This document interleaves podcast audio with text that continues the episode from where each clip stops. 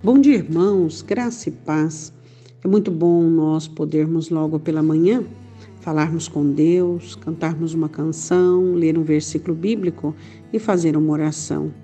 Não podemos de forma alguma começar o nosso dia sem invocarmos o nome dele, sem buscarmos a face dele e sem estarmos junto dele.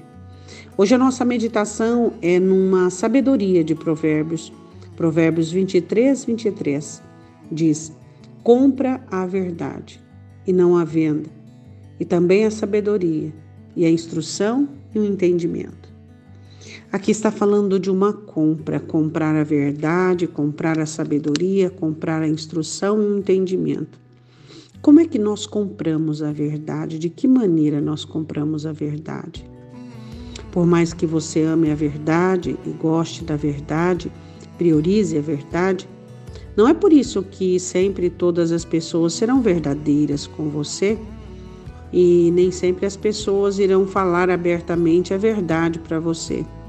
Não serão poucas as vezes que as pessoas irão mentir, enganar, dizer supostas verdades, verdades paralelas na concepção deles.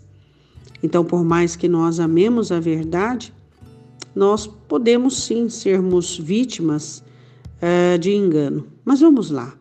Palavra do Senhor diz: compra a verdade, ou seja, ela tem que ser sua. É óbvio que você está sujeito a cair em algum engano. Mas quando você ama a verdade, comprou a verdade, ela está com você, o que vai acontecer? Hã?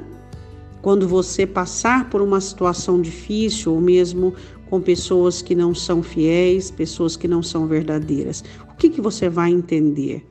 Você vai entender que é mais um aprendizado que é mais uma situação onde você está aprendendo algo.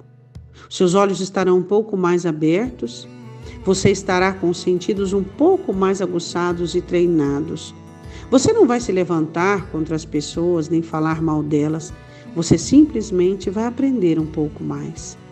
Quando nós compramos a verdade, nós a temos dentro do nosso coração e não aceitamos o engano.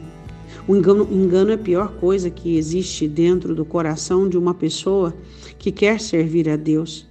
O engano é aquilo que parece verdadeiro, que camufla-se, esconde-se, de tal maneira e muitas vezes enganos passam desapercebidos.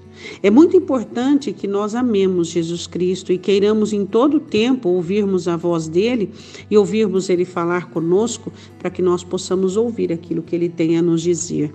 Porque a verdade só vem dele. A verdade ela não é minha, ela não é sua. A verdade é Jesus Cristo e nós pagamos o preço pela verdade de que maneira? Por meio da humildade por meio da submissão ao mandamento do Senhor.